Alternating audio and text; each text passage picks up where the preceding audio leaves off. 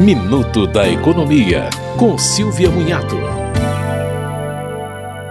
O Tribunal Superior do Trabalho garantiu direito à redução de jornada sem redução de salário a empregadas de empresas públicas que precisam cuidar de filho com transtorno do espectro autista e de mãe com Alzheimer. Na decisão sobre a trabalhadora que precisava cuidar da mãe, o tribunal lembra que a Constituição estabelece o dever dos filhos de ajudar e amparar os pais na velhice, na carência ou na enfermidade. Decisão semelhante foi adotada para uma assistente administrativa que trabalhava na Companhia Espírito Santo de saneamento, mãe de criança com transtorno do espectro autista. Para o tribunal, a redução da jornada sem redução salarial não consta nas normas internas da empresa, mas a proteção da pessoa com deficiência é amparada pela Constituição.